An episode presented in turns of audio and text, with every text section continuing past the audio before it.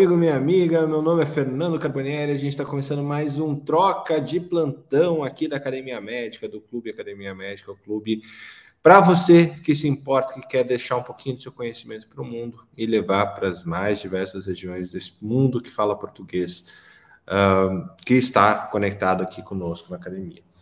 Então, hoje, é, depois de, de alguns episódios falando sobre como criar time, como que é a situação da mulher no mercado de trabalho médico ou no mercado da saúde, uh, como é, está o desenvolvimento de, de algumas das startups, a gente falou aqui com saca da consentimento, então vale a pena voltar para ouvir esse bate-papo na hora que você achar mais pertinente do seu dia.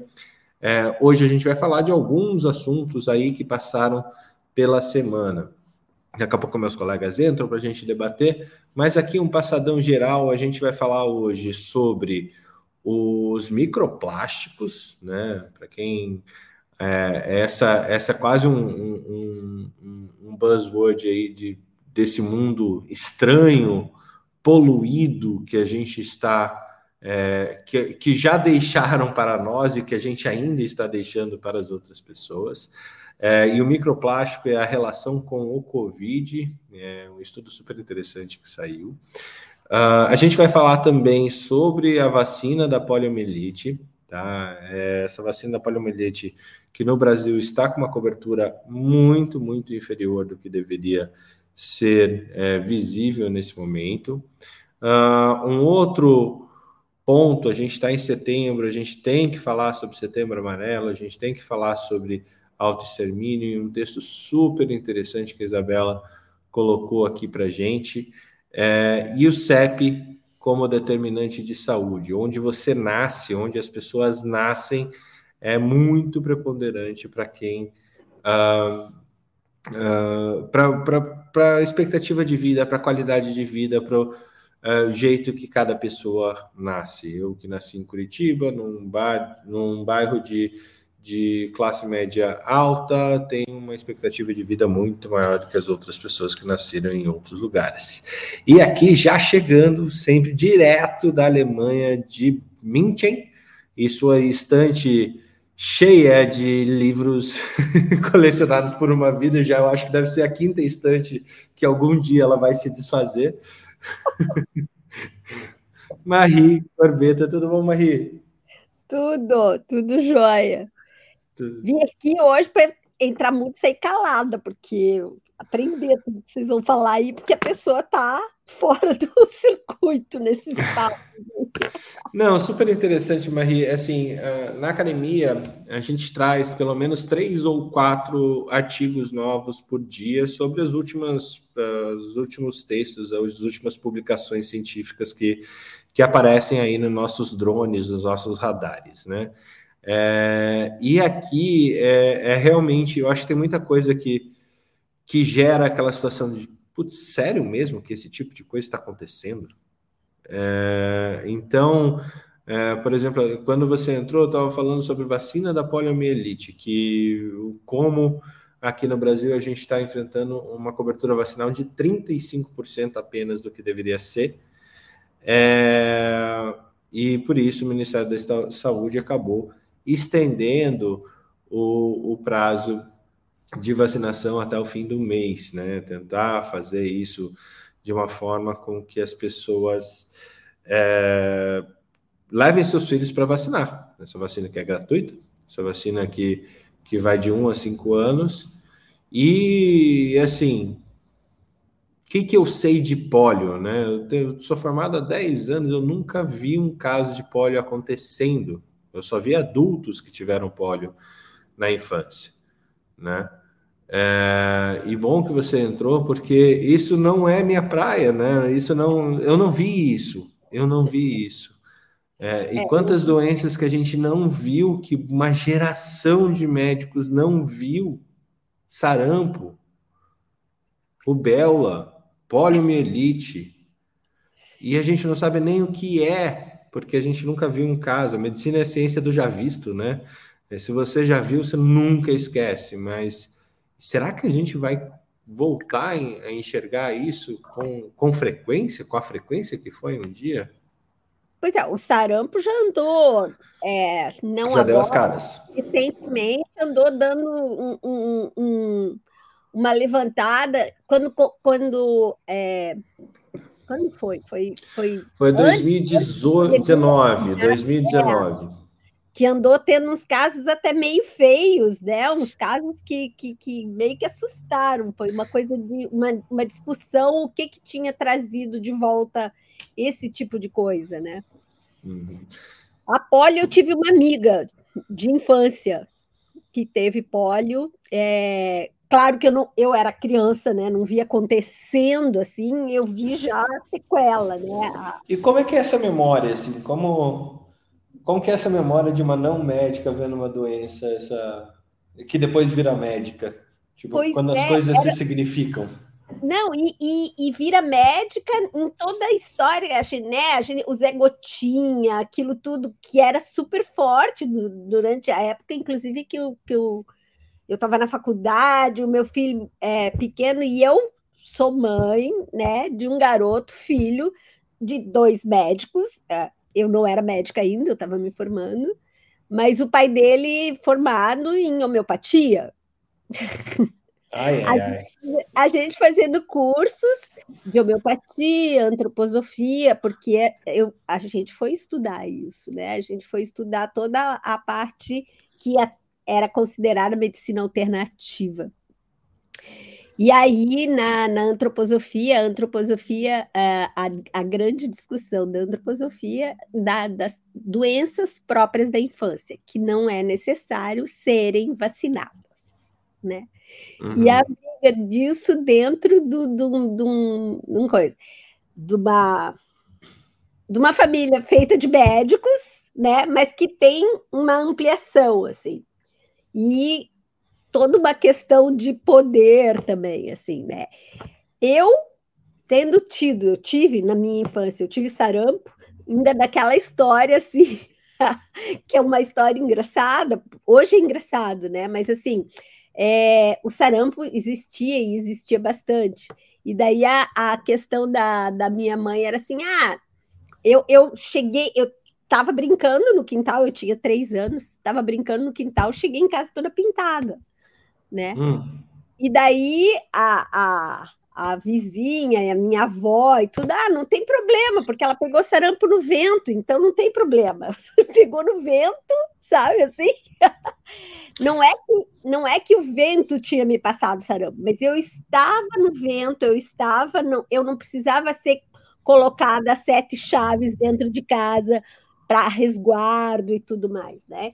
Então, nessa, né, a gente tinha, a gente teve né? Na infância, a, nós tivemos. Eu fui, é, eu ainda peguei a, a vacina da, da TB, né? Eu ainda tinha, que depois, quando meu filho nasceu em Santa Catarina, já não tinha mais a TB. E, e eu peguei as vacinas, mas eu tive antes a, a, a CRUP, né? A, tri, a, que depois a tríplice vem, que é a pertussis, né?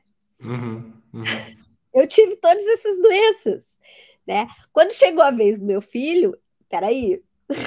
Não, não, meu filho não. Isso, né? A gente tem toda discussão, assim. E quando o André, quando eu estava em Curitiba, é, o André já tinha, já era um garoto, assim, tinha mais de cinco anos, começou, é, a história teve vários surtos de meningite, né? Uhum, uhum, é, uhum. era coisa, olha a meningite, olha, não aglomera, olha a meningite, olha a meningite.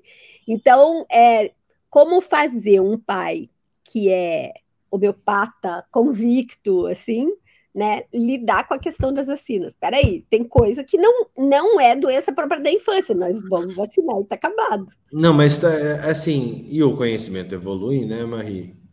É, eu, eu acho que a gente, a gente. Esses dias eu ouvi a frase, a seguinte frase: é, a maior quantidade de erros médicos acontece quando o médico tem certeza. É, exatamente. É, é a pior é, coisa. E, e não está aberto para discussão, não está aberto para escutar, né? Assim, não falando nem de erro médico, falando da questão da culpabilização do erro médico. Uhum, né? uhum. Porque, assim, erros acontecem. Claro. Errar é humano, tá? Você pode é, fazer besteira. A gente viu tanta gente fazer, né? Ninguém está livre Não, disso. O mundo, o mundo foi, foi. O fermento do mundo são as besteiras, né? É, existe, existe até uma outra frase aqui que é fazendo M que se aduba a vida. É... é, e aí você, você discute é, muitas colegas, conhecidos que foram é, para processo culpabilizado, o que que você vê nas histórias, né? O que que você vê? A gente e aí está ainda bem forte isso, né? Essa coisa desse esse American way of ver as coisas e de, de ter advogado de porta de hospital pronto e na obstetrícia existiu até um tempo em que se falava que no, nos Estados Unidos a obstetrícia era uma, uma uma especialidade em queda total, porque ninguém queria fazer obstetrícia, porque é onde pode acontecer as coisas mais imprevisíveis. E se você não souber lidar, você vai ter que encarar um processo de erro médico. Né? E, e a, a, gente continua vendo tudo isso aí, né? Toda, todas as questões da, da violência obstétrica, de tudo isso, como isso dá pano para essa discussão. E a vacina não é diferente, né? Todo mundo quer ter razão, todo mundo quer. A gente sabe que algumas vacinas podem, né? A, a próprio Covid agora, toda a história do, dos colaterais, né? Do virar, virar jacaré, virar não sei o quê. Você não tem como responder a tudo isso. Não. Só que, justamente por causa de todo o processo legal da coisa, neguinho tinha que, que, que, tem que assinar lá, né? Que não, não vai nem em 100 anos responsabilizar o laboratório por qualquer colateral, qualquer coisa, não sei o que, não sei o que, não sei o que. Isso gera, e, e para mim é uma, é uma grande questão, né? Que gera toda essa possibilidade dos no-vaxxers, da discussão do, dos no-vaxxers, né? Da discussão da, de quanto nós somos manipulados pela, pela mídia, pelas notícias, pelas fake news, e como é que a gente lida com isso? Num ambiente, assim, viver é muito perigoso, não tem garantia. É, eu, eu acho que assim, primeiro deixa eu fazer um adendo. Neguinho e branquinho também. É... é. Ah, é. Isso, é, isso é minha falha terrível. Eu só puxei essa porque você já se desculpou antes, eu sei que é um vício, não é um. É horrível é... isso. Obrigada por tudo. É, e, e, e, eu acho que uma coisa, eu até estava discutindo isso ontem numa pauta de ESG, é, que uma da, um dos problemas sociais que a gente vem enfrentando é que a gente virou muito reativo né? Uhum. A gente não dá tempo para pensar, a gente não dá tempo para procurar causa, a gente não dá tempo para. Tudo a gente tem que estar tá respondendo on time na hora, é, na hora que aconteceu, do jeito que aconteceu, o mundo. Ah, se você não responder agora, Uh, minha rede social vai ficar desguarnecida da minha opinião. Meus pacientes que me ouvem, eles precisam da minha resposta. Não, eles não precisam da sua resposta instantânea, eles precisam da sua resposta estruturada. E da tua resposta dentro daquilo, assim, real, dentro daquilo que você é, é capaz de dizer. A, a questão da vacina foi uma, né? Quanta gente foi. Olha, ligava, paciente ligava para mim, aí do Brasil ligava para mim aqui, Marie, estão estão mandando vacinar grávida, o que que eu faço? Vacina? Olha, eu posso te dizer o que, que eu fiz, né? Eu posso te dizer o que, que eu penso, eu posso te dizer, mas eu não posso te dizer o que, que você faz, eu não posso ser responsável pelo que você faz. Se você me pergunta se eu tivesse grávida no teu lugar, eu iria vacinar. É. Bom. É, é, é, é, muito assim, a gente, eu, minha família pegou Covid agora em janeiro desse ano, né? Todo mundo. Todos Todo nós, mundo. né? Todo mundo. Ah, o pequeno é... também. E o João também. O João, com os seus dois, na época, um ano e meio de vida, assim. O que me assustou não foi a, a, a Covid naquele momento, foi saber que é uma, essa é uma doença que é uma inflamação sistema, uma vasculite, né, uma panvasculite, é, que deixa possíveis sequelas ainda não aferidas, não estudadas, não desenvolvidas em termos uh, da pediatria. A pediatria ainda é muito parca, assim como o resto da medicina é muito parca em informações sobre o que acontece a longo prazo. Uhum. uhum. Para quem, quem questiona isso, assim, gente, vírus uh, na área da Marie são os maiores causadores de câncer, por exemplo, câncer de colo de útero é um vírus que causa, né? É, tanto é que a vacina, a vacina é do HPV né?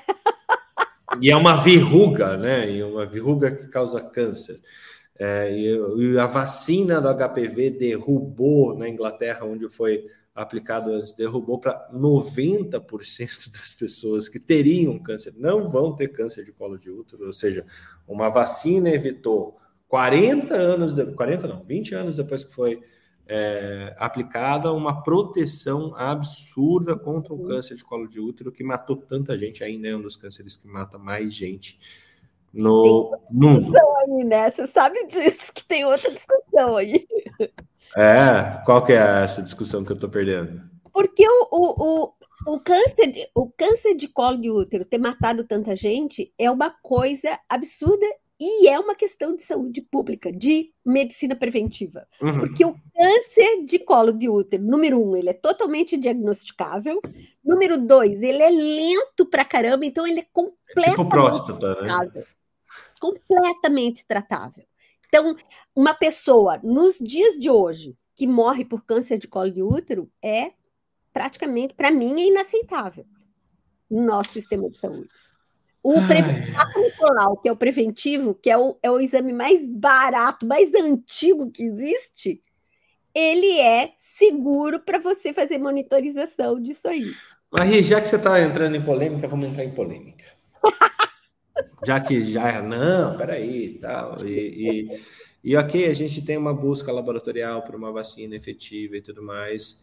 É, é porque no fim do dia, e quem estiver ouvindo não me escurrasse, por favor. No fim do dia, a, te a tecnologia é mais confiável do que as pessoas.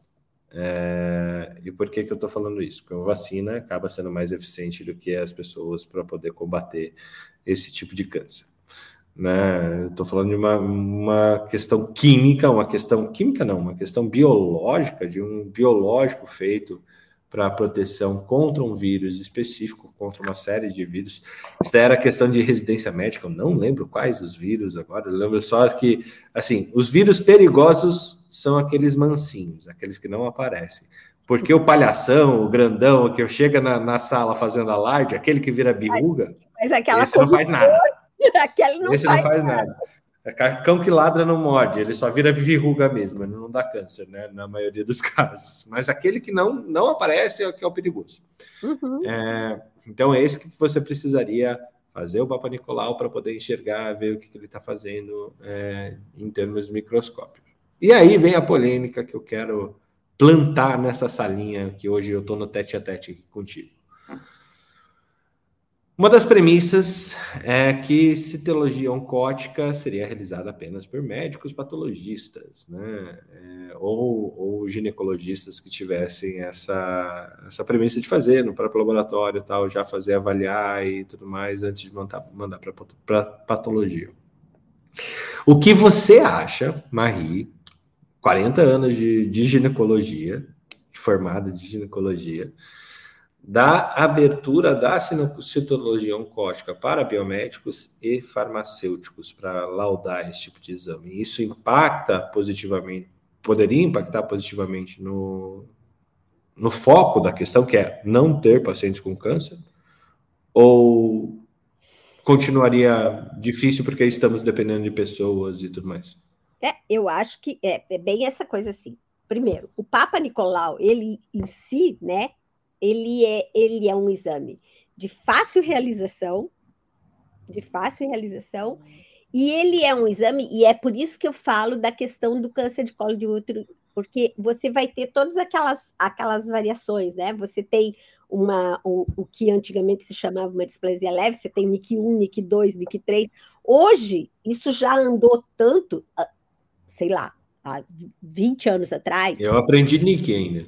É, Exatamente. Quando eu falo que a gente, que a gente aprende medicina para 20 anos atrás, eu não estou errado. Exato. Agora já tem o ascos, tem, tem um monte de outras variedades, variações de nível que você pode pegar, e claro, com, quanto maior é a tecnologia, quanto mais desenvolvida é a tecnologia, você pega a coisa num estágio anterior. Tanto que hoje é, é, mudou o protocolo disso, né? Você no, no NIC 1, que a gente antes ficava tudo desesperado, e, e, e teve um monte de paciente atrogenizada, porque o, o, a, o médico dizia: Ó, oh, você tá com HPV, isso é doença sexualmente transmissível, não sei o quê. A guria casa virgem, sabe? Isso existia ainda. Uhum, uhum. Há 20 anos atrás, na, na, nossa, na nossa coisa.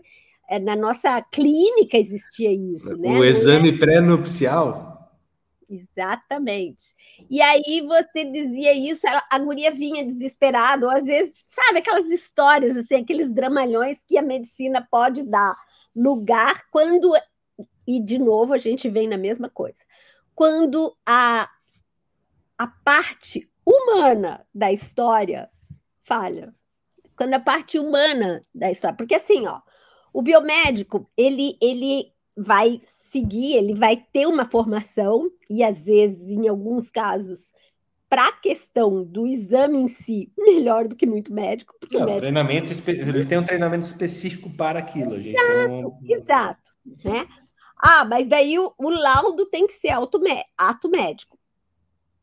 Por que, que a gente está falando disso? Porque é o médico que vai ser responsabilizado, certo?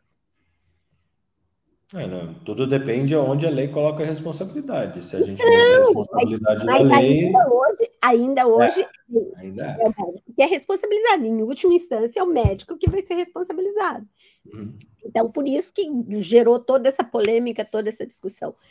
Eu acho que, assim, a gente tem que, infelizmente, a gente tem que voltar para o humano, tá? E o humano erra. Mas o humano também é capaz de conversar e de relativizar e de ver como é que vai fazer isso, tá? O humano, que é humano mesmo, ele olha um troço e se ele tem dúvida, ele vai procurar alguém maior que ele. Hum. É, aí é que tá, aí é que tá. É... Hoje, hoje eu acordei descrente.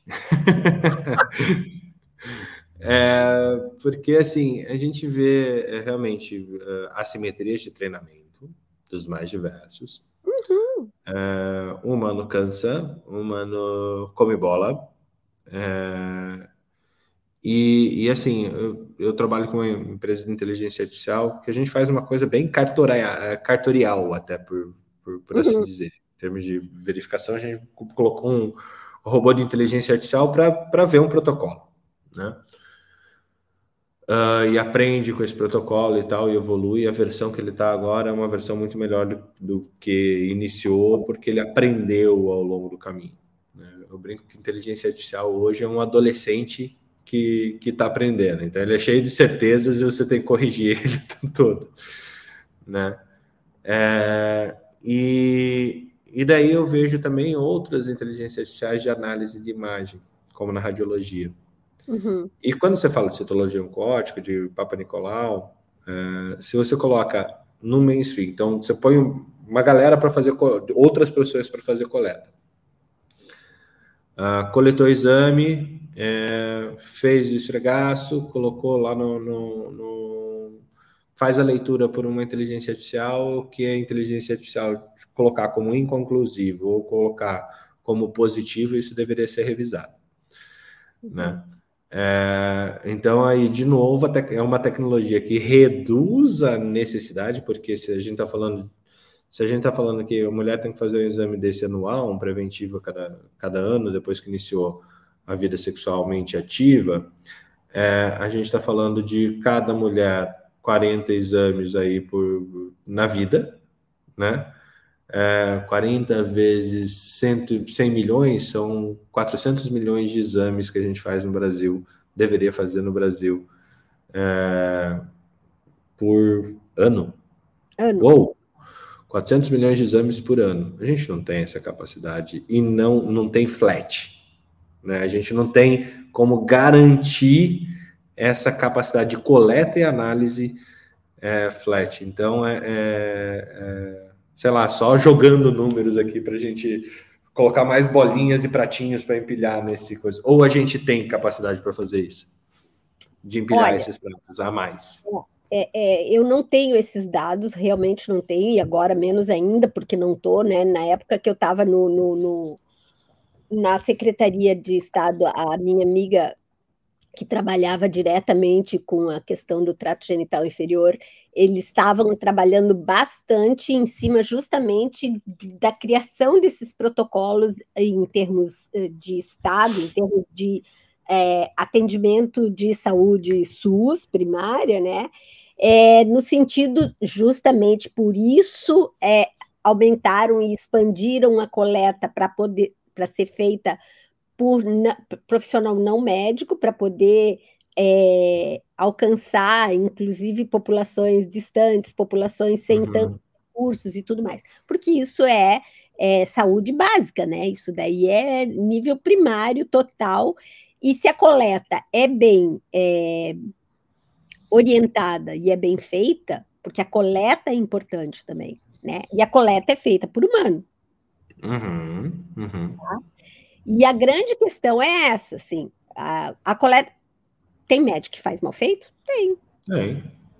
Tem, né? Quando você tem que atender uma paciente a cada, sei lá, 15 minutos, está cansado, fez plantão, tarara, pode acontecer com qualquer um. Então, é isso que eu digo, esses, essas questões acontecem. Por que, que eu falo? Eu, eu te falei no outro dia aqui que eles aqui mudaram o protocolo, né? Uhum. É, você não faz mais o, o Papa Nicolau todo ano, você faz um Papa Nicolau com a, o PCR, a captura híbrida. Tá? E se ele der negativo, você está liberada, dependendo da idade, da minha idade, que sou velha, era três anos. e eu acho isso questionável, sabe? Uhum, uhum. Tá, a, a, a captura híbrida é padrão ouro? É a captura híbrida é capaz de pegar uma uma como é que é uma uma amostra de, de, de né, um, um vírus, uma célulazinha com vírus, ela é capaz de pegar? Ela não é, não, ela, a grande discussão é se é, ela era é, padrão ouro para diagnóstico e como é que fica o padrão para é, diagnóstico de cura. Uhum, uhum, Entende? Porque ela, se ela vai mostrar uma, e existe um trabalho já bem antigo de uma australiana, eu acho, que fez um trabalho grande de corte da população lá, mostrando exatamente isso, que uh, ah, 80%, acho que foi mais ou menos isso, eu, eu já não estou mais tão lembrada dos, dos valores e tudo mais, mas mais ou menos que 80% das mulheres tiveram captura híbrida positiva, nunca nem manifestaram. Posso botar aqui? Tem que deixar. Nem, nem manifestaram. Nem manifestaram, nem manifestaram, sabe? Enquanto que das 20% que manifestaram, né? É, agora eu não vou lembrar direito os, os dados, mas. Mas 20% é alto pra caramba também, não é, não é baixo. É, assim. exatamente. Então, então, assim, existe toda uma discussão e ainda existe, eles estão avançando, isso, esse, esse estudo já é bem antigo, né? Mas, uhum. de novo, é, a, a grande discussão fica entre relação custo-benefício, tá? E o, o que, que é realmente da, da prevenção, da, da medicina de nível primário, o que, que vai adiante, né? Hum. Qual é o custo disso adiante, entendeu? Eu acho que isso é uma coisa que tem que ser pensada. Aqui eles chegaram à conclusão de que não vale fazer o, o Papa Nicolau todo ano, vale mais você fazer, reduzir o número de Papa Nicolau, até por conta dessas coisas que fizeram, que mudaram as condutas, né? Que Nick 1 já não faz mais nada e tudo mais, assim. Então, a questão das vacinas, eu acho que tem um, um viés, né? Que é um viés muito importante na, na, na nossa civilização, que é a questão do custo-benefício delas, né? Em, em, termos de Estado, em termos maiores, assim, né?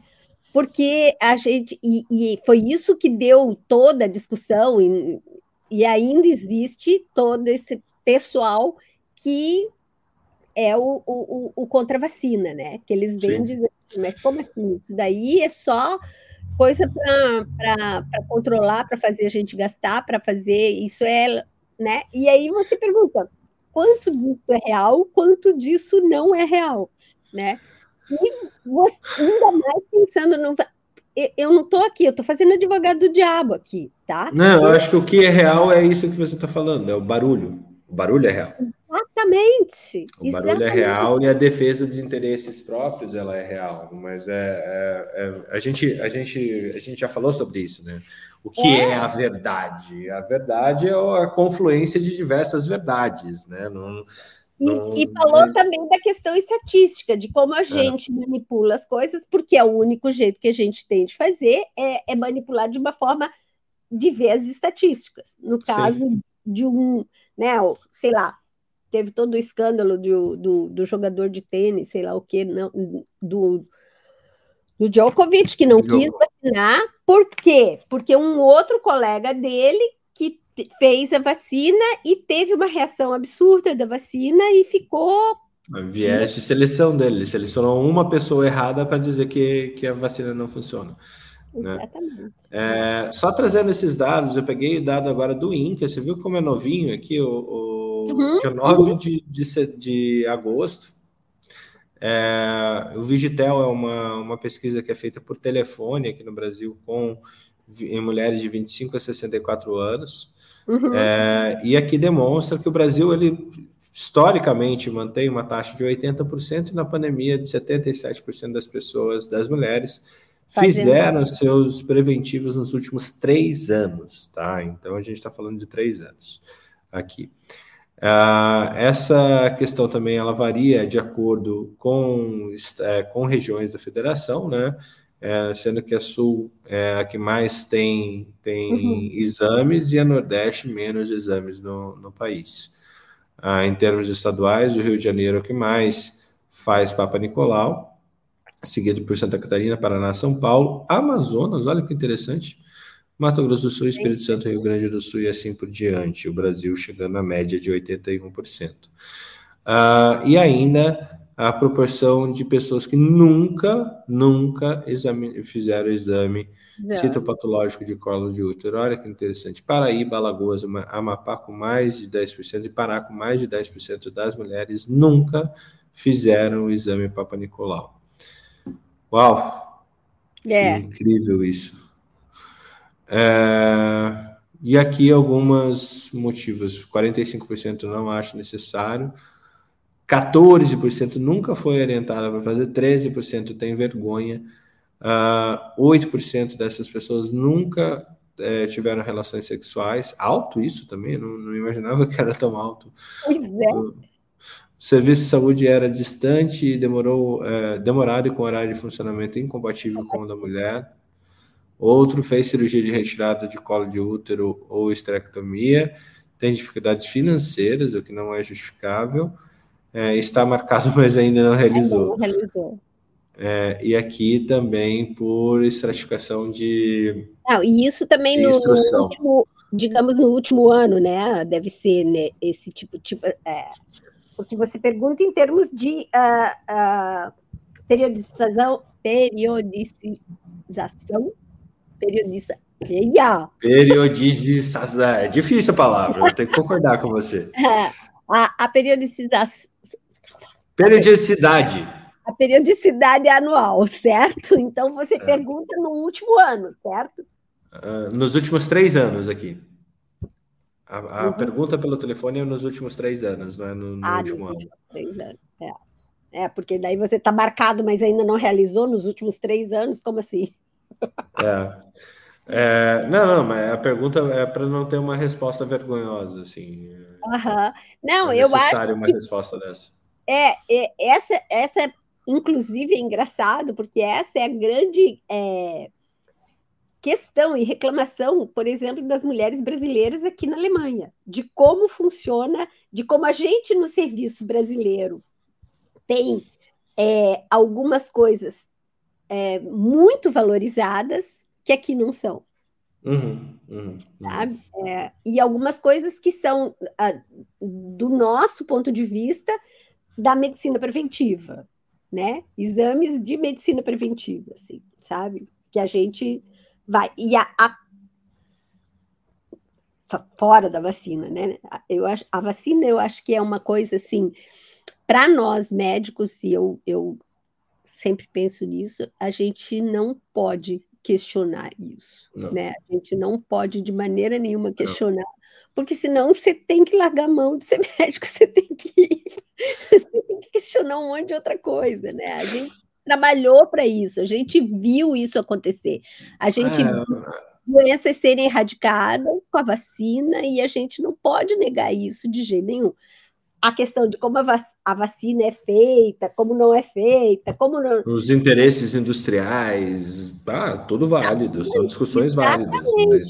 São todas discussões é, cabíveis, mas que na, na hora do, do pega-vacapá, digamos assim, é, o que vai contar é se você fez ou se você não fez, né? Eu tive Covid agora, semana...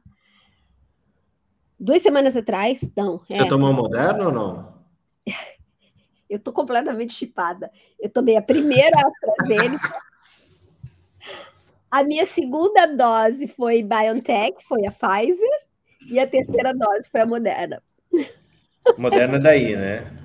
É, eu fiz as três cada dose eu fiz uma, escolhi fazer e, e... Nossa senhora, e ainda pegou. Você tá, faltou Janssen. E... Mas olha, mas peguei assim. Bom, eu estava de pós-operatório, né? Então você tá um pouquinho. E a gente sabe, eu não ia pegar, é que eu, eu dormi com o inimigo, né? O Alex pegou. a gente foi no mesmo local, encontramos a mesma pessoa, a pessoa ligou para ele no dia seguinte falando assim: Tô com Covid positivo. Deu, testei positivo para o Covid. Foi ele falar isso, o Alex já começou a sentir todos os sintomas. Aí, bom, Nossa. isso foi no domingo que ele, o amigo ligou e falou: Tô com, testei positivo, a gente encontrou o um amigo no sábado. O Alex, na terça-feira, testou positivo. Na segunda-feira, ele já estava com, com todos os sintomas, ele testou à noite negativo ainda, esses testes rápidos, tá? Estava negativo, ele acordou super cedo, a gente dormiu super mal, porque ele teve que ir para o aeroporto pegar os pais dele. Chegou na Suíça, ele testou positivo. E a sorte podia, é que... podia, podia ter uma, um novo advento diagnóstico, né? Síndrome do Covid sugestivo. do, eu chamo de síndrome do cagaços terríficos, sabe? que mata mais do que qualquer coisa. Bom, ele pegou e eu, quando ele ligou, deu positivo, eu tinha fisioterapia por causa do meu joelho marcado, eu falei, eu vou fazer um teste, porque eu não posso arriscar, né? Bom, fiz na quarta-feira, deu negativo, na sexta-feira eu positivei. Entendi. Sem sintoma praticamente nenhum. Na sexta-feira, para não dizer que eu não tinha sintoma, na sexta-feira na quinta-feira à noite eu comecei a ter um pouco de voz anasalada, assim, sabe? E um uhum. pouco de coriza. Foi só o que eu tive. Entendi. Muito bom, nada. que bom que não foi nada demais. Foi... Deixa eu, deixa eu voltar um tópico que a gente estava falando. Você falou, ah, é porque eu peguei é, é, sarampo do ar, né? Pegou é, no, ar. no ar. No ar. No ar. No ar. No ar e não estava nu no ar, ela só pegou no ar. Nossa, que piada horrível, meu Deus. É...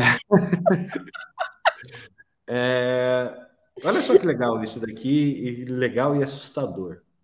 Pesquisadores brasileiros sugerem que microplásticos suspensos no ar podem favorecer a disseminação de SARS-CoV-2. SARS-CoV-2 é, assim, foi uma das coisas, o Covid foi uma das coisas que assustou todo mundo, porque ele foi é, podia ser transmitido em fômites, né? Fômites, para quem não sabe, são objetos inanimados e que, que carreia o vidro ali, tipo um corrimão, uma, um plástico, coisas na rua, por isso que todo mundo ficou neurótico no começo da, da pandemia, se lavando de tudo quanto é jeito, o aumento mundial de álcool em gel aumentou e tudo mais, aumentou também o número de queimaduras em, uhum. em cidades, assim, aqui em Curitiba eu lembro de um caso, uma mulher teve, uma pessoa teve 70% do, do corpo queimado, porque chegou, se lavou inteira, tal, passou álcool líquido no corpo inteiro e acendeu o cigarro. Puf. É... né? De novo, pessoas são pessoas. É, e aí, é, a gente vem falando aqui na Academia Médica sobre impactos ambientais na saúde humana já há muito tempo. E, e, a gente vê essa situação dos microplásticos, primeiro, como uma coisa presente nos oceanos, né? Isso seria todo peixe de oceano que a gente come e tal, hoje está com uma carga de microplásticos e isso se concentra ao longo uh, da cadeia alimentar, essa é ecologia básica, né? Tudo que se, tudo que não é, é decomposto vai se, se concentrando conforme você está mais alto na cadeia e nós humanos superiores estamos lá no alto da cadeia de todas as cadeias alimentares. É, então, o microplástico, você, eu, todo mundo aqui já tem pelo menos um pouquinho de microplástico no, no corpo. Né? Não tem como tirar. É, né? não tem. E agora, essa questão de microplásticos gerados é, que estão no ar, né? que é, durante esse longo processo de decomposição do plástico, que pode durar mais de 100 anos, esses microplásticos são gerados. A maior parte deles é poliéster, tá? Então, roupa de poliéster, garrafa PET, é, todo, todo esse lixo plástico de baixa, uh, de baixa resistência, ele vai decompondo e vai, vai deixando pedacinhos invisíveis, microscópicos, microscópicos que uh, ficam voando por aí. E essa equipe da USP, eles fizeram um estudo colocando filtros perto do hospital, é, pegaram aqueles filtros que tinham mais é, analisaram todos eles. Os filtros que tinham mais quantidade de microplástico eram os que mais tinham RNA e DNA de SARS-CoV-2. RNA de SARS-CoV-2. Né? Esse estudo foi publicado semana passada. É, e assim, não é definitivo que foi essa, essa questão, foi espalhada pelo, pelos micros, microplásticos. Entretanto, é dá para é, sugerir que é, eles são carreadores não só do SARS-CoV-2, como outras doenças que podem estar em fomites, né? É, o que é super interessante, porque se isso for uma verdade, gente, é N95 dentro de casa, né? É, é, a, é, o... é a história da teoria dos miasmas, né? É.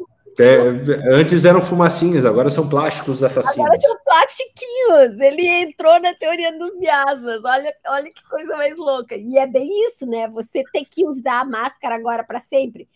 E eu no, no, no Riab usando a máscara FFP2, né? Mas eu aqui apareceu em todas as farmácias, todas as cores. Eu tenho um arco-íris de máscara. a roupa que eu tô, eu ponho uma cor de máscara. São lindas.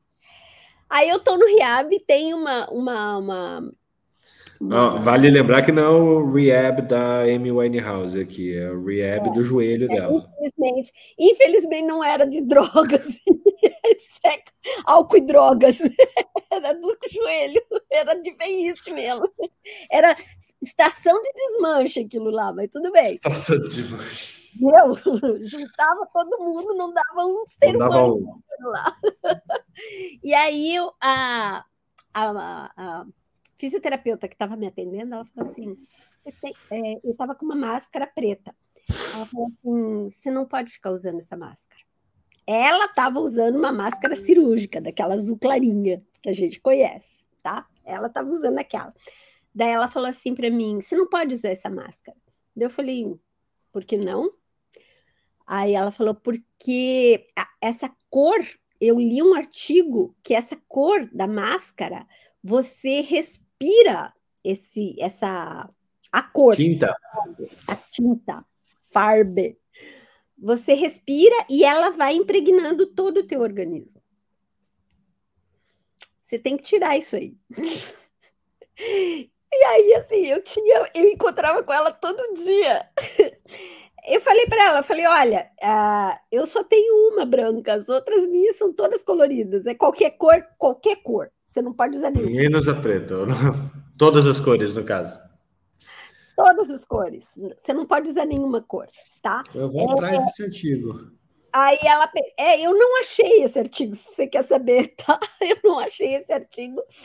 E ela, mas assim, ela me encontrava na, no, no, no restaurante, no almoço, olhava para mim. No dia seguinte, ela veio e me deu um monte de máscara dessas, que não é nem a FFP2, que é a, aquela é, máscara cirúrgica, simples. Ela uhum. falou, usa isso aqui. Eu falei, mas esse aí não adianta nada contra o Covid. E ela, é, mas pelo menos é mais saudável. Eu falei, ah. Essa veio de, de fazenda de galinhas soltas. É... Então, assim, você tem. Você convive com isso, né? A gente convive com isso num ambiente que, teoricamente, tá? é de excelência em termos médicos. Uhum, uhum. É de novo pessoas, né? Pessoas. Das pessoas. pessoas. A gente pessoas volta para pessoas e suas crenças. Uhum. E como é... a comunicação lida nisso, né? É, é, no fim do dia, de novo, a gente volta lá para o Harari, né? Que eu acho que ele, quando ele falou isso, ele não estava enfrentando uma pandemia, mas que o mundo só evoluiu por causa das fofocas. É, e talvez a gente. E eu estava falando ontem que uh, a gente teve um grande período de expansão de ideias e pessoas e tudo mais, e agora a gente está vendo um, um, um, período de contração, mais em cima de fofocas. Uh, tem fofocas mais científicas, fofocas menos científicas, mas você vai se reunindo de acordo com aquilo que parece interess mais interessante para você. Uh, seguir. O que eu e... transforma o mundo numa grande colônia esquizofrênica, né? Total, e todo mundo reagindo, né? Porque todo mundo tá certo, ninguém tá errado, ou todo mundo tá errado porque você tá certo. É, então, é uma coisa que me preocupa muito, como pai, como alguém que tem mais, pelo menos aí, uh, estatisticamente, mais 50 anos de vida, fácil, né? É, meus pais, a expectativa deles é hoje é 85, então imagina, eu que nasci em 84, é, tenho uma teoricamente tem uma expectativa de vida mais alta, e meu filho que nasceu agora tem vai até os 100 anos, ou não. 120, né? Quem é ou, não, ou, mas ou não, porque a gente vive nessa idiocracia, idiotocracia, tem até um filme o filme é ruim pra caramba, mas a tese do filme é boa, é, que essa esse fenômeno de você é, repetir mentiras e estar certo para você nutrir uh, o seu ego e a sua necessidade de, de, de parecer certo sobre o mundo, é, promove uma sociedade muito mais rude, muito mais, muito mais reativa e muito menos estruturada, como é o caso que a gente viu de vacina. A gente não está conseguindo vacinar 35% das. A gente atingindo 35% pólio. de pólio. Né? Então é, é, é imbecil. É, é, muito imbecil isso. Assim. É, é, é, é a decadência, né? Tem aquele. aquele eu não, me lembro, porque tem aquela, aquele quadro básico que fizeram da evolução do homem do Darwin, né? e daí, hoje o último é. E daí usam em vários contextos, né? Não vou. Não volta, vou... volta porque deu merda. Volta porque deu merda, exatamente, né? Enquanto que esses dias o, o, o o Áureo mandou o, o, aquele artigo daquele é, fêmur, daquela perna que foi descoberta. Incrível, né? Aquilo lá é muito incrível. Sinais de cirurgia, de uma amputação cirúrgica, que o cara, teoricamente, sobreviveu, né? Então, assim, você fala, oi? É, Para quem, quem não sabe do que a gente está falando, é, a gente tem alguns cursos aqui que vão na linha de humanidades médicas.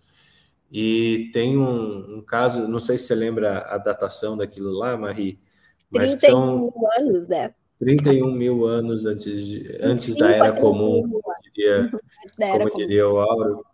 É, um, um, humano que quebrava uma perna, que tinha uma fratura de fêmur, ele morria.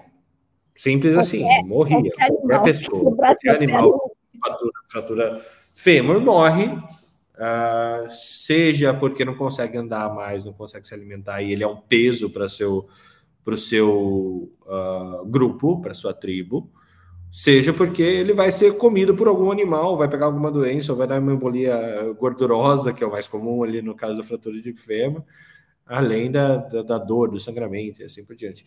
Mas morriam, né? E há 35 mil anos atrás é, foi encontrado um esqueleto de alguém que viveu há 35 mil anos atrás com uma redução, uma redução quase cirúrgica, por assim dizer, que toda a tração ortopédica foi aplicada ali e consolidado, bonitinho, ou seja, conseguiram intervir medicamente falando é, num, num humano há 35 mil anos atrás. É, e isso a gente viu no curso de, de Humanidades Médicas e também agora no, no é, Reflexões Vitais sobre a Morte, que é um curso que a gente tem aqui para o Clube da Academia Médica. Né? É, é, super interessante isso, né? Mas olha, olha o contraponto aqui, Marie, é bem em cima do que a gente está falando. Incidência de câncer com menos de cinco, em pessoas com menos de 50 anos aumenta no mundo, né? Lá no, no Birmingham é, Women's Hospital, assim, um dos hospitais femininos mais aclamados do mundo, que mais publica no mundo, é, trouxe esse estudo que aumentou drasticamente ao redor do mundo o, o câncer, é, seja de mama, colo, fígado, esôfago e rim e pâncreas, desde o início da, da década de 90.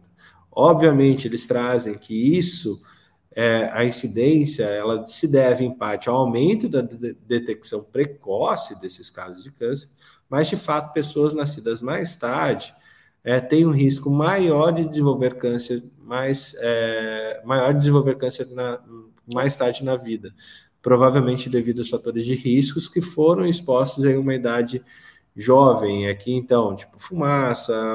Agora tem essa questão do microplástico, que na época a gente não sabia se tinha, mas tem alguns filmes que falam sobre depósitos de. Uh, acho que é carbono 30, que o pessoal da Dupont teve lá nos Estados Unidos, que o pessoal que fazia Teflon. Então, todos os seres, deixa eu contar essa para vocês, todos os seres humanos na face da Terra, todos os animais, têm depósito de Teflon no corpo. Sabe Teflon, aquele da frigideira? Então, é, hoje esse Teflon da frigideira ele é seguro, mas lá atrás, quando foi inventado no contexto de guerra fria, de supremacia tecnológica e tudo mais, esse era um composto que não era degradável. Né? Ou seja, todos nós temos um pouquinho de Teflon. Olha que legal, somos lisos. É... É, e ele coloca aqui mesmo que é a questão da dieta e o estilo de vida ocidentalizado, né? Que muda Exato. tudo. Que, e ainda, consumo de álcool, prevenção de sono. Oi, desculpa. Oi? Não, desculpa, Não, pode falar. Que, que diante da história do microplástico, desses micra, mi, micra coisas, né, que não que você não tem como detectar, que começam a ser detectados hoje, é, isso vai aumentar exponencialmente de uma forma, e mesmo aqueles que vão para o vegano, para estilos de vida mais naturais, não estão livres disso ainda. Não tem como. Uhum. Não fica livre. Só abandonando o planeta mesmo. É, para você que está tentando entender o que, que é uma micra, um micrômetro, um micrômetro, só para não falar, eu estou até procurando aqui. Mil vezes o milímetro, né? É, mil, é, na verdade, é um milímetro dividido por é, um metro vezes 10 a menos 6. Então, em milímetros seria um, uh, um milímetro vezes menos 3. 10 a menos 3. Então, é um negócio muito pequenininho, microscópico, micra, microscópico. É, então, é, é, é, esse o nível de coisas que a gente está respirando de microplástico. Mas aqui além do micro, microplástico, é, se falava lá atrás que talvez a minha geração seja a primeira que vai viver menos que a dos nossos pais, por causa da dieta é, rica em tudo quanto é, quanto é coisa que meus pais adoraram, da, adoraram dar pra gente, porque era legal, é, tipo, bolacha recheada, passatempo, é, era fantástico aquilo, nossa. Eu fui, eu fui uma geração criada com banha de porco, tá? É, mas você deu passatempo, né? Não, eu não, porque meu filho é filho de pai natural. A gente era. Ah, natural. é verdade. teu, filho, filho, teu filho foi salvo pelo homeopata, é isso, Maria. Meu filho foi tomar o primeiro refrigerante com 17 anos. Uau! Nossa, o João ele tá doido para tomar mate agora. Ele, eu, eu comprei esses dias café descafeinado para ele, porque ele fica café, café, café, café, café. É uma loucura. Café. Bom, eu tomei café desde os dois anos de idade, café preto, nunca tomei café com leite. É, o João tá nessa. O João tá nessa, adora o café. É... Eu falava para as minhas pacientes, né? Coisas que a gente teve quando criança, que hoje os pais iriam parar na cadeia, entendeu? Porque assim, eu tomava a nossa bebida de final de semana era vinho com água e açúcar, tá? A gente comia, é, né? É, frango, leite, nada era pasteurizado. né? Não tinha pasteurização, apareceu e já estava maiorzinha, entendeu? Assim, na nossa vida do dia a dia, né? Da, da Não, cidade. processo industrial de pasteurização. Antes as coisas vinham em banha de alguma coisa, né? Né? É. A gente teve uma vida diferente, mas a gente está sujeito. E a gente está nesse mundo, nesse tempo todo, respirando tudo isso. E assim, se a gente entrar nessa coisa, você realmente é, fica esquizofrênico, né? Você fica paranoico. Uhum. Não vai comer mais, você não vai. Entendeu? A gente tem que saber, e de novo vem a questão é, do, do, humano, de como lidar com isso aí, né? A gente está vendo tudo isso, fazendo, podendo ver tudo isso por conta do desenvolvimento tecnológico, então você consegue visualizar essas coisas e tudo mais, mas a gente tem isso não está teoricamente a gente tinha em todos os, os QD aqui em todos os ó o fim da infância Arthur Clarke, tá? É ficção científica, né? O mundo chegaria num ponto em que as máquinas e todo mundo faria tudo e a gente teria uma qualidade de vida superior. Os ETs vêm para cá para ensinar essa qualidade de vida superior. Tem neguinho agora falando que assim, né? E no... branco também. é, branco também. Ai, é, na, no metaverso, na, na, na, na, os ETs estão por aí, mas são, é uma qualidade de vida que você não consegue, é, é mais que micra, você não consegue ainda ver, né? Eles estão aí. isso é o que o pessoal da, da sci-fi, de tudo isso, é, defende, preconiza e vai saber se o Elon Musk também não está pensando nisso. O que, que é Será que... que o Elon Musk é o ET? Né? Aquela coisa. Vai que ele é um ET. Exatamente. É, então, assim... é o ET mais rico, seria ele o ET mais rico do universo? É ruim. Ele, tem ele, carne. ele não, é o, não, não é o ET mais legal, com certeza não, mas o mais rico. E ele talvez. tem carne, mesmo, ele não pode, ele não está nesse nível de, de evolução. assim, se você for pensar né, no que o Einstein, em tudo isso, em todo esse desenvolvimento da nossa cabeça, assim, sem ir é, para a questão, sem nem precisar ir para a questão espiritualista, né? Indo só na questão dentro de, do, do frame científico. É, você para de ter é, matéria, mas você tem energia. Sempre.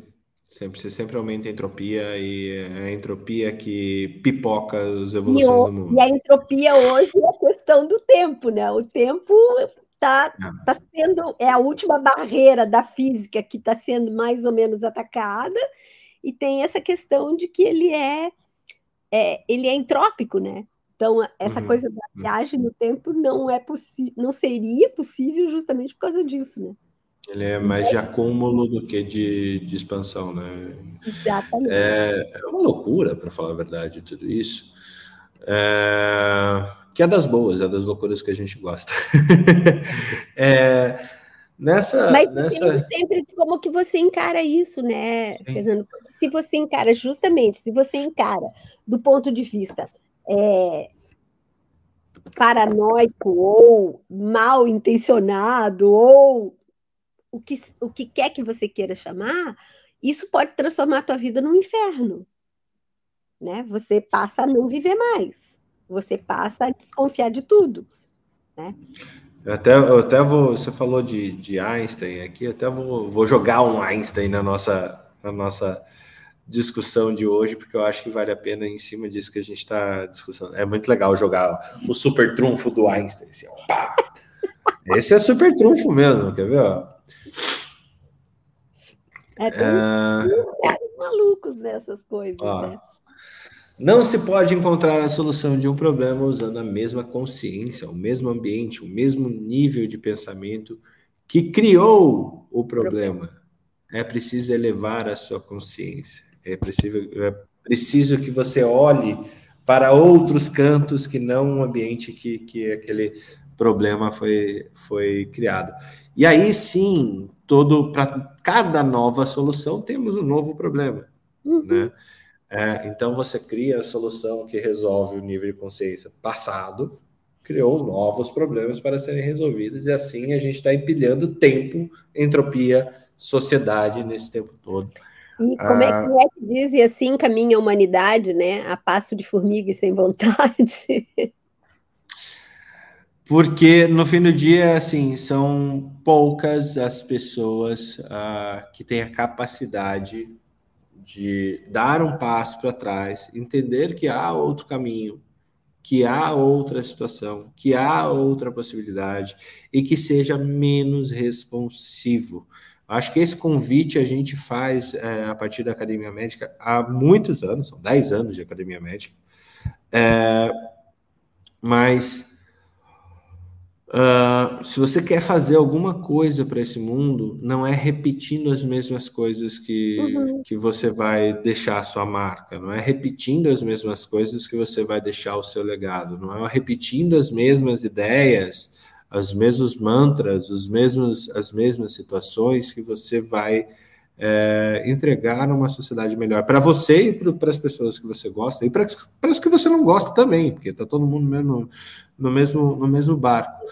Mas é, a gente realmente tem que é, se despir muitas vezes das nossas certezas para achar soluções é, viáveis, viáveis e como diz o Jung, não um filósofo, mas um amigo nosso aqui que que trabalha, que trabalha com, com alfabetização estatística. É... Oi? Alfabetização estatística. Alfabetização estatística. Quase. É, mas é isso mesmo. Você precisa do alfabeto e o, e o, e o e o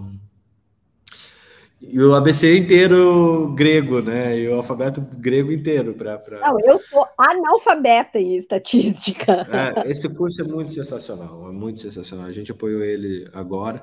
Mas o, o, o que Jung traz no, no, curso dele e nas falas dele com, com bastante frequência é que a gente não precisa saber a verdade porque ela não existe, entretanto, a gente precisa estar é, munidos da melhor evidência científica disponível, a melhor evidência disponível. Não quer dizer que ela seja verdade, mas é o máximo que a gente avançou até um momento. É a beira do conhecimento. E saber estar na beira do conhecimento é uma coisa difícil. Saber que o que você está lendo é, é robusto, é antifrágil, como diriam na Nassim Taleb, é, é muito difícil você achar é, conhecimentos robustos o suficientes, como a, a, matemática, a física e assim por diante, que eles se perpetuam a ponto de não estar errado ao longo dos anos. Né? É, tanto é que o nosso, nosso outro cara que a gente sempre cita aqui na Academia Médica, o, o famoso médico William Osler, que ensinou para mim, para mim e para muita gente, o pai da medicina moderna. A gente precisa colocar pai em tudo, mas o pai da medicina moderna. É, que William Osler inventou essa história de fazer o ensino da medicina na beira do leito. Ele falava para os alunos dele lá em 1860 a seguinte frase: Senhores, era tudo homem mesmo. Senhores, é, metade do conhecimento que eu estou passando para vocês aqui nesse momento deixará de ser verdade em 20 anos. O problema é que nem eu e nem vocês sabemos qual a metade. Ou seja, ele já estava sendo claro que só ia ficar um quarto da verdade na cabeça do pessoal. Né? É. Então, é, o, o Osler continua sendo assim a, a, pessoa que trouxe essa questão da, da, da esse dualismo que a gente põe muito aqui na Humanidades Médicas, com essa discussão do Platão e do Aristóteles, dizendo onde está a verdade, se a verdade está no campo das ideias, ou se a verdade está aqui nas nossas sensações, experiências, visões de mundo e tudo mais, ele traz essa lógica de tipo, vamos observar, vamos é, olhar a medicina na forma como ela acontece nas pessoas, mas é, é, tem até outra frase dele, que é essa eu vou até buscar é, é, para ficar bonitinho, e eu estou todo filosófico hoje. É, que, que ele, ele traz a seguinte questão. É, ó, aquele que estuda medicina sem livros é, navega em um oceano nunca descoberto, mas aquele que estuda medicina sem pacientes não vai para o oceano de maneira nenhuma. Né? Então, não existe estudar medicina sem ver gente. Não existe estudar medicina com metaverso. Não existe estudar medicina com tecnologias assistivas sem ver paciente. A gente nasceu para ver paciente, a gente nasceu para tocar nas pessoas. Gente é o, pra... e, e, o paciente é o nosso objetivo final, digamos assim. Meio e fim. Exatamente. É meio e fim. Né? E tem aquela coisa de que medicina é, não é. É Raul Seixas, né, Marie? O, o paciente Total. é o início, o fim e o meio. Total. Porque, e porque assim, ó, porque o, os próprios gregos eles já falavam, né? É, que foi o Aristóteles que falou, né, que você é, você tem que ter perguntas. É só a pergunta que te leva que importa. Né? A, quando você tem a pergunta, você já tem a resposta. Ou pelo menos você tem um caminho para chegar à resposta. Exato. Antes você precisa ter a pergunta. E aí o, o, o paciente é a tua esfinge, né? O paciente é a tua esfinge, porque assim, toda a estatística do mundo pode ir por água abaixo exatamente na frente daquele paciente que você pegou, que ele é o 0,00001%. Só que no caso dele, o 0,0001% é 100%.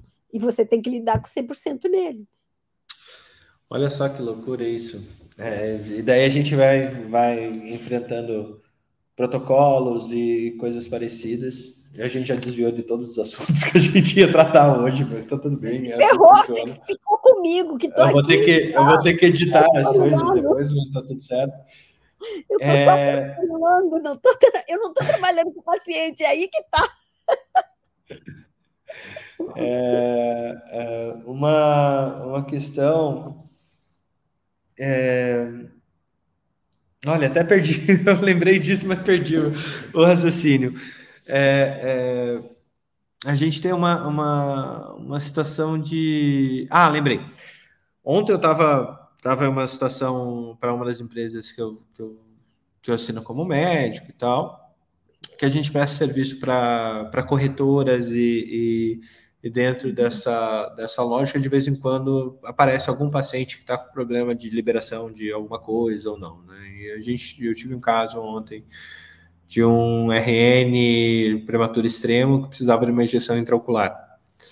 Uh, que o uso para prematuro extremo, para aquela situação neonatal, o medicamento imunoterápico não estava disponível ainda no rol da ANS. E a gente está bem no meio de uma insegurança jurídica absurda, é, mas esse medicamento já está validado no, na Anvisa para uhum. isso, mas o uso na ANS para no rol de procedimentos da ANS ainda não foi homologado. Uh, e aí, por sorte, assim, a, a, justificativa do plano de saúde em não querer pagar a, a, o tratamento foi uh, eles usaram a fala errada. Eles falaram esse uso é off-label, né? Peraí, aí veio um monte de gente perguntando para mim, ajuda, ajuda a resolver. Olha, tudo bem, não está no rol. Teoricamente, hoje, se, a, se o plano de saúde falar eu não vou pagar, ele está certo, porque o, o entendimento jurídico é esse. Mas, a partir do momento que for sancionada a lei que passou no Senado com a relatoria do, do, do, do, do Romário lá, vai ter outra discussão. Não sei nem o que vai ser, só vai ter outra discussão. Mas hoje não. Mas a sorte é que ele tinha usado o termo, o termo off-label, né? E a gente é, conseguiu. Usou a justificativa errada e daí. Usou a justificativa errada. Usou a justificativa errada. É, e daí você entender esses contextos, conversar com o médico, conversar com as partes, conversar com o paciente, conversar com o familiar, conversar com todo mundo. Eu aqui em Curitiba, pessoa em, outros, em outra cidade do país, é, as pessoas em outras cidades do país, o RH da empresa envolvido, todo mundo envolvido para essa situação acontecer, porque o uso do medicamento dá grandes chances de que você é, faça essa criança ter um desenvolvimento ocular adequado, é, e sem o uso o desenvolvimento não vai ser adequado, é, e essa criança acaba trazendo mais outros gastos ao longo da sua vida inteira. É, eu fiquei super feliz de conseguir manejar em, e, e, fazer as pontas conversarem para que as situações fossem resolvidas sem judicialização, sem nada. Uhum. É, e, e, e, essa soma maior. de interesses, né? Oi? Sem um dano maior, é, é a grande história, a grande discussão, que é a redução de danos, né? Que é a uhum. parte humana que vai lidar com isso sempre. Exatamente. Mas que devaneio gigante, hein, Maria, que a gente foi. Falando, você acabou ferrado com uma pessoa que está aqui só fosforilando, né? Eu estava, inclusive, eu tô aqui, estava aqui procurando, a gente falou do Covid, falou de tudo isso, da vacina e tal. Eu estava procurando um efeito. Eu, o menino que está fazendo a minha fisioterapia agora, ele tem 20, 20 e poucos anos, 27, sei lá um menino. E está completamente careca. Careca, alopecia areata. Não, total. Corpo inteiro. Sem sobrancelha, sem nenhum. Pós-Covid? Ele não sabe se foi pós-Covid ou pós a vacina, porque começou depois da vacina e piorou depois do Covid. Bom, mas entre, entre Covid e vacina, é melhor ficar sem pelo, né? É, no fim do dia.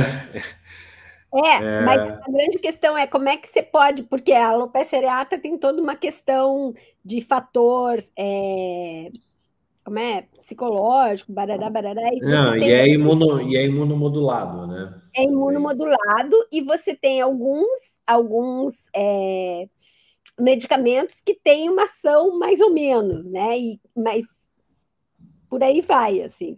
E ele, aqui, é, no, os médicos falaram, olha, não tem o que fazer, não, não, não, não há o que fazer.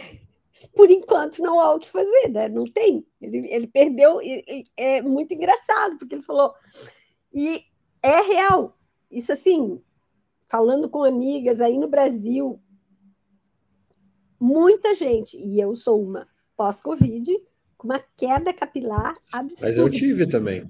Eu tive, vou, come, começar a minoxidil via oral agora essa semana, ver qual é. é.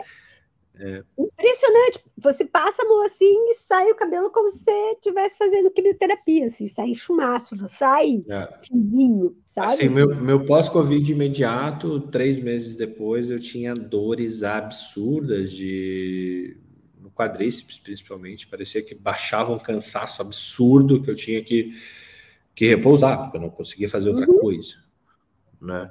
É, e, e e assim, no, essa queda capilar, ela, eu já estava tendo, sim, mas uh, parece que piorou nesses últimos uh, seis meses, desse seis, sete, oito meses já pós-Covid. É, e tem vários relatos falando sim de síndrome pós-Covid com alopecia, não digo areata, não, não tinha visto é, algo tão sistêmico assim. Mas... Exatamente por isso, que no caso dele foi, e é isso que eu digo, né? Ele é 0,001%. E daí, no caso dele, é 100%. O menino tá lá daquele jeito, assim, né? Claro que ele tem toda a noção de que foi melhor a vacina, de que foi melhor né, ter um Covid que foi muito mais brando e tudo brando. mais, né?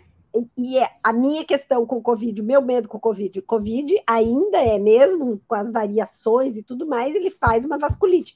Eu tinha recém passado por uma cirurgia grande, né? E é, comecei a, a, ter, eu pós-Covid eu tenho mais dor na, na, na articulação nova do que no seu meio joelho. No meu meio joelho. E é uma dor desagradável que, né? Então assim, que existe, existe a, qual é o alcance, qual é? Eu tô por conta da, da cirurgia, eu tomei é, 21 dias de, que é o que eles usam aqui, de anticoagulante. Tá.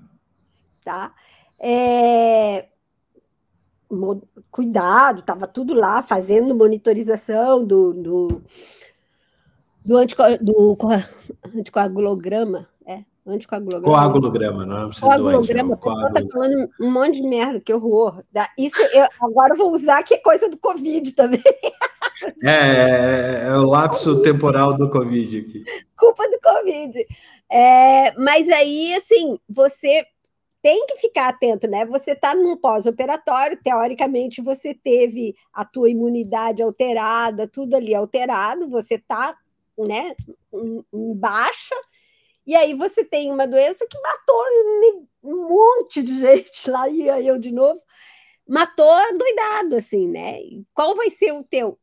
Hoje em dia a gente tem isso, você não sabe qual vai ser a reação do teu organismo. E daí a gente tem um, é, um argumento que eu acho que é o argumento mais válido, porque assim, é, mesmo falando em questão estatística, mesmo falando tudo isso, a gente tem muito claro, estatisticamente muito palpável, né? A, a, a diferença que teve a vacina, tanto no câncer de colo de útero, como no Covid, como na poliomielite. Uhum, uhum. É, você me disse, eu não vi caso de poliomielite nunca na vida. Nunca, nunca, nem sarampo. Né? Então, assim, isso, para mim, é um argumento irrefutável né, de pró-vacina e pró esse pensamento sistêmico, né, que ele seja sistêmico, ah. pensando em termos de é, fundação de saúde pública e tudo mais, uhum. entendeu? De, de, de, direcionamento de saúde pública. Então, é a mesma coisa que você, então, agora, depois de tudo isso, você, para mim, é a mesma coisa, né? E não querendo de maneira nenhuma é, ser dona da verdade, nem nada disso, porque né, a gente já viu isso, e não existe, de novo, né, a, a, estatística é o cara que morre afogado no, rio de profundidade média ou menos. Mas se a gente for negar. Entre um metro e um metro e meio. É, se a gente for negar o valor das vacinas no desenvolvimento da medicina e tudo isso, é a mesma coisa que a gente sair dizendo por aí que a Terra não é redonda, né? Uhum. Deixa eu compartilhar outra coisa é, interessante que eu acho que tem tudo a ver com, com você e, o seu, e a sua panela gineco-obstétrica. é, guia de anomalias congênitas do pré-natal ao nascimento, né, recém-lançado aí uhum. pelo Ministério da Saúde, tá? É o pessoal da, da provavelmente o PROAD que fez isso. Uh, na, o FRG, o UFERGS, é, o pessoal. Mato Grosso. Mato Grosso, Pará, uhum. FURG, Pará, Pará. Uhum. Não, Pará, Porto Alegre. Não, HC de Porto Alegre, é isso aí. Só uh, mais esses aqui. Então acabou. Ah, tá, Rio Grande do Sul, tá bom. Todo é, Rio Grande do Sul. Uhum. Todo Rio Grande do Sul. É que é provavelmente ali via PROAD, uh, talvez via, via moinhos de vento, né? Que, que acontece essa, uhum. essa linha. Mas desde eu achei que está super completo.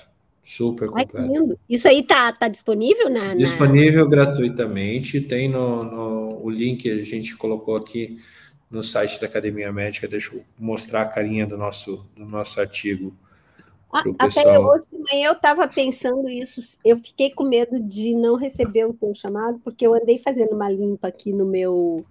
No meu. WhatsApp? No meu WhatsApp. E daí, de repente, ontem eu não recebi nenhum, porque eu tenho vários grupos da academia médica. Né? Não, ontem a gente teve uma, uma situação de, falei, de luto do. Será que eu, eu mutei, eu fiz alguma coisa aqui que eu não estou recebendo e não tinha nenhuma notícia tua se ia ter o, o, o, o troca ou não, né? Eu falei, cara. Não, ontem, ontem foi um dia complicado. Porcaria aqui, liguei tudo, porque é bem isso. Eu, eu recebo acordo de manhã e recebo o que vocês mandaram no dia anterior dos, dos novos artigos, né? Uhum.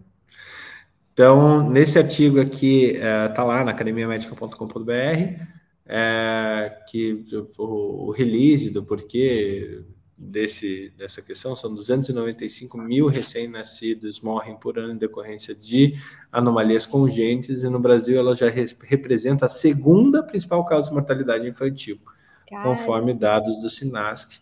São notificados no país atualmente 24 mil nascidos vivos com alteração congênita, sendo eles menos de 1% de todos os nascidos vivos.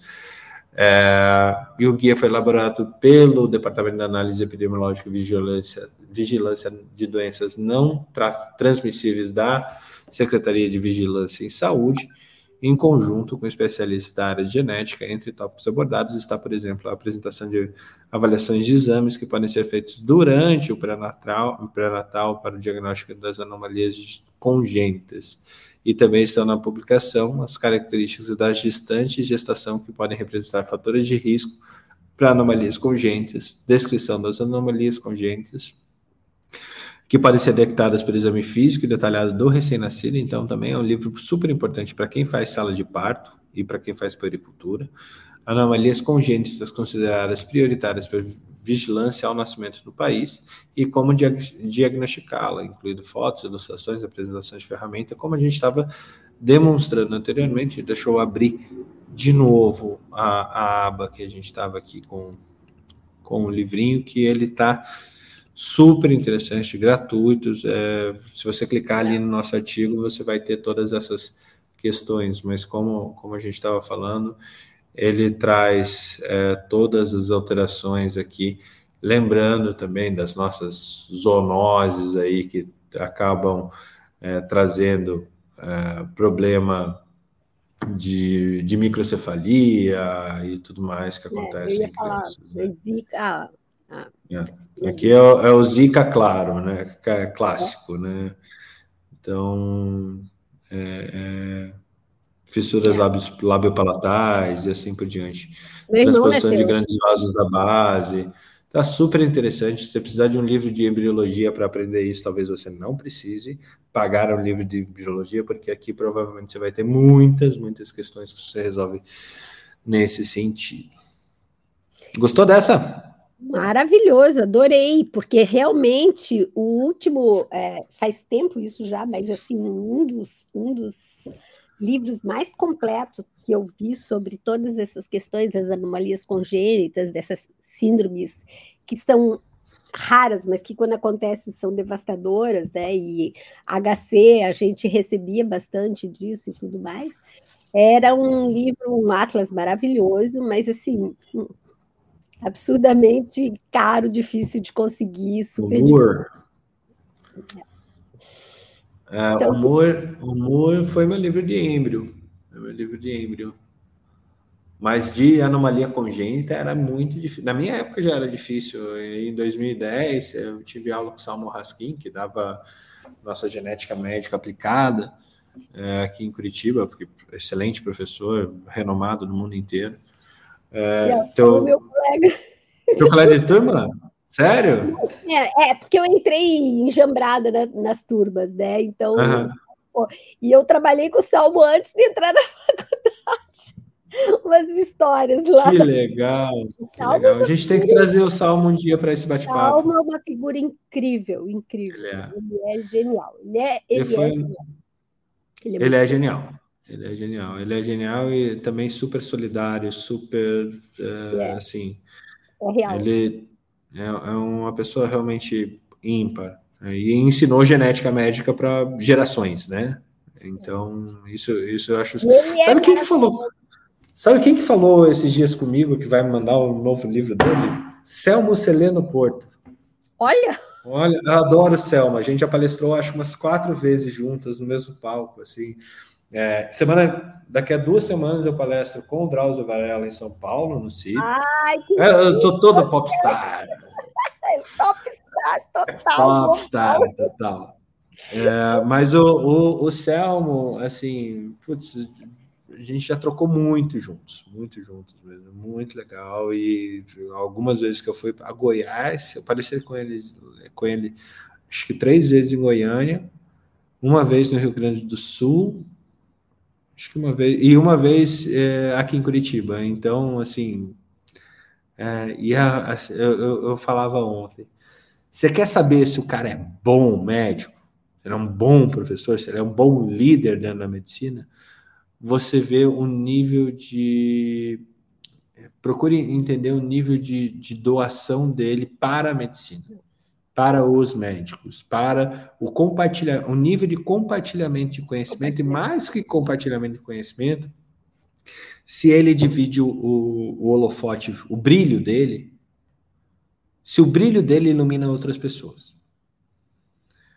É, quando o brilho do médico ilumina outras pessoas, esse cara é uma pessoa incrível. É. É, normalmente, assim, isso ele não para todas as pessoas que eu admiro e que são é, relevantes para a medicina mundial, elas não brilham sozinhas. Ah, mais do que isso, é, é, o próprio brilho dela ilumina as pessoas que fazem parte de, de todo esse desenvolvimento. É, isso não não é, ele, eles não consigo pensar de outra forma. Assim. É, eu concordo. E a gente viu isso no, nos cursos lá do, do, do Áureo, né? Da, das brigas do Cor com o, com o Pasteur e, e, não sei o quê, né? Essa, essa coisa dessa, desse iluminismo dentro da, da, da medicina, né? Desse de botar de novo, como na, na própria literatura, que põe o poeta na, na torre de cristal, colocar o médico na torre de cristal, né? O médico na torre de cristal, ou ou cientista na Torre de Cristal, né? Ele não, ele não, ele pode ser genial, né? Mas ele vai ser tão mais genial quanto mais humano ele for, né? Quanto mais ele puder Exatamente.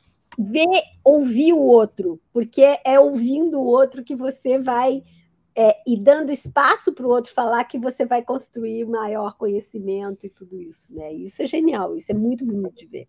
E todos esses caras assim que o Drauzio é uma figura à parte, porque é bem isso que você fala, né? Ele é um popstar, né? Mas ele é um cara que no, no falar, no escrever, no trabalho dele, né? Essa essa humildade, né? Ele, ele cara, ele ensina é, a correr gente que detesta corrida.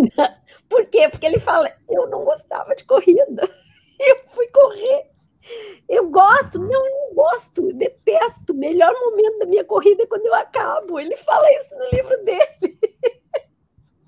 Sabe? Então, é isso que eu acho, essa capacidade de você é, não sair da tua torre de cristal mesmo, sair dos píncaros do teu saber, né? E porque tem gente que tem e que vive isso no dia a dia de uma forma maravilhosa. É, é, é, ser gente, é gente sendo gente, né? Eu considero. O Selma eu não conheço tanto assim, mas o Salmo é um cara que, para mim, é super gente, sabe? Super. Muito é, Sabe uma coisa, para a gente fechar e soltar alguma coisa no ar aqui do que a gente pode falar adiante, é, e que eu acho que mudou muito da, da minha época, 10 anos atrás, eu não me, eu me formei há 9 anos uh, e, e, mudou drasticamente com o advento da mídia social, é que a gente admirava esses caras. É, ou, na tua época, você admirava caras que construíram da, da, mesma forma que esses caras que a gente citou aqui construíram. É, e agora as pessoas admiram quem tem mais seguidores. É, os acadêmicos de medicina admiram os, os, que têm mais seguidores, porque eles, eles não veem correlação de sucesso uh, nesse, nesse nível de doação científica que a gente que a gente está uhum. falando. E vamos botar isso em pauta no próximo troca de plantão. gente, Marie, muito obrigado por esse papo incrível que a gente teve hoje, viu? Hoje, hoje foi o one on one aqui que foi divertidíssimo. E viajando na maionese, literalmente, né? Adoro, adoro. Eu sempre, eu sempre falo que o troca de plantão, é, a gente não, eu não faço troca de plantão para vamos ter seguidores e coisas parecidas. Não, troca de plantão é para a gente debater nosso mundo. Eu estou, sou cheio de inquietudes, você é cheio de inquietudes, as pessoas que vêm aqui são cheias de inquietudes. A gente não tem compromisso nenhum de estar super certo e né, a gente não vai ditar regra aqui, a gente se emociona sim quanto às coisas que a gente acredita estarem erradas, mas é, é um programa de vida, da nossa vida, da vida das pessoas que a gente toca, das das pessoas que a gente tem a capacidade de uh, trazer o conhecimento e botar ele em pauta, botar ele de uma forma sempre é, gostosa, compartilhada, ouvindo mais do que falando. Obrigado mais uma vez, Marie. Eu que agradeço. Eu falo demais. Não, falamos. Até mais. Você que não conhece Academia Médica, para vai ver os, os textos e artigos que a gente falou hoje aqui no, no, no Certeza. Tem coisa é, super importante. Muito bom. Muito, muito obrigada. Obrigado mais uma vez, Marie. Tchau, tchau. Até mais, gente. Academia. Sociedade de caráter artístico, científico ou literário. Nós somos mais que isso. Mais que uma academia, somos um clube de médicos focados na qualidade de vida em âmbito pessoal, científico e profissional. Criada por pares e para pares uma comunidade que há 10 anos compartilha o que a faculdade esqueceu de contar. 4 mil artigos e textos publicados, 388 autores, mais de 180 países e mais de 225 mil médicos fazem parte da nossa história. Somos a maior comunidade formada por profissionais de saúde do Brasil a Academia Médica nasceu para te ajudar a alcançar os seus objetivos. Conheça agora o clube de médicos mais influentes do Brasil, onde a troca de conhecimento é ilimitada. Acesse academiamedica.com.br e venha fazer parte da revolução do conhecimento em saúde junto com a gente.